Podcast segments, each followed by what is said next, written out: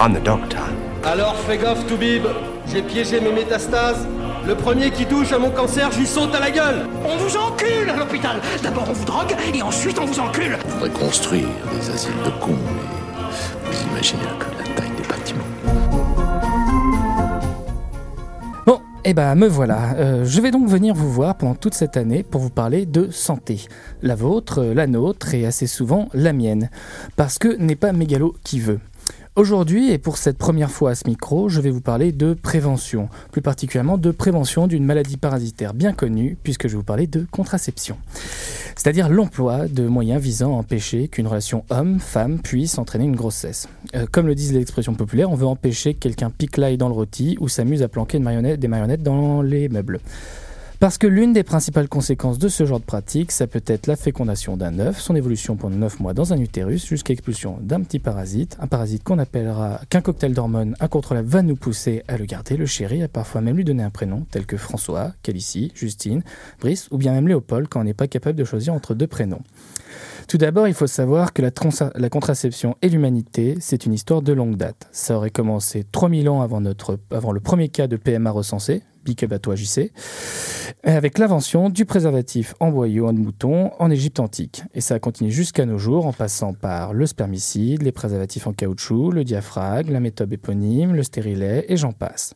Et puis au XXe siècle, au milieu du XXe siècle, Margaret Sanger, une philanthrope féministe, s'est associée avec des financeurs et des scientifiques pour développer des nouvelles méthodes de contraception, dont avec un, euh, dont avec un certain Grégory Pincius, qui est le premier à avoir pensé à donner une dose d'hormones continue à des femmes pour empêcher l'ovulation. C'est le départ des premiers tests sur la contraception hormonale en 1954.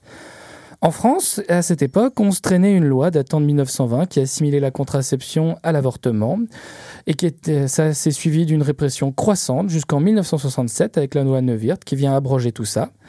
Bon, il faudra vraiment attendre 1974 pour que ce soit vraiment effectif. Cette loi était une nouvelle étape, euh, une étape significative surtout, dans les libertés des femmes et le droit à disposer de leur propre corps comme elles le souhaitent. Déjà parce qu'elle donnait accès à toute forme de contraception et en plus parce que la pilule était une véritable révolution. La pilule, ce n'était pas qu'un contraceptif, c'était aussi une forme de liberté. La pilule, ça peut être la vie dans le silence du corps, c'est-à-dire que, c'est-à-dire que la pilule n'était pas que le contrôle de la fécondité, c'était aussi la réduction des règles, l'organisation temporelle et même parfois leur arrêt, l'atténuation des douleurs et j'en passe. Dans une période où les règles étaient un tabou, ce qui est toujours un peu le cas, la pilule permettait de les faire taire et ainsi d'ouvrir de nouvelles perspectives professionnelles à certaines femmes. Mais lors de cette rentrée 2017, une contestation qui a débuté dans les années 2000 a commencé à se faire bien plus entendre.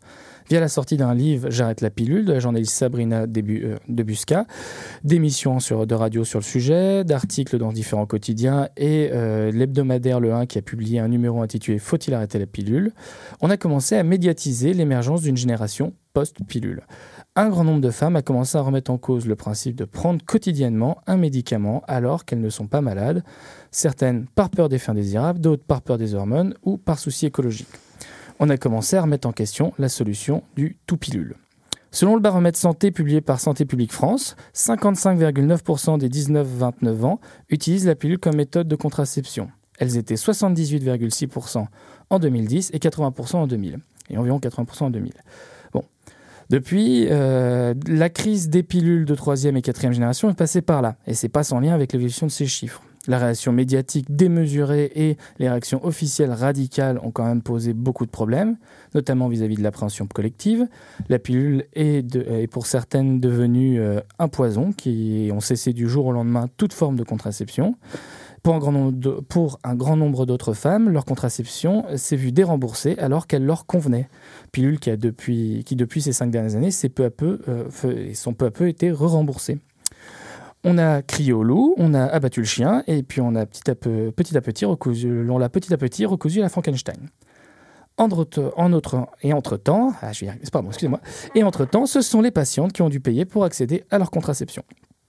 Mais cette crise a eu le mérite de rappeler que la pilule est un médicament, qui, comme tout médicament, a des effets secondaires, c'est-à-dire à qui s'applique la grande notion que tout expert médical serait capable de vous lancer comme une évidence, la balance bénéfice-risque.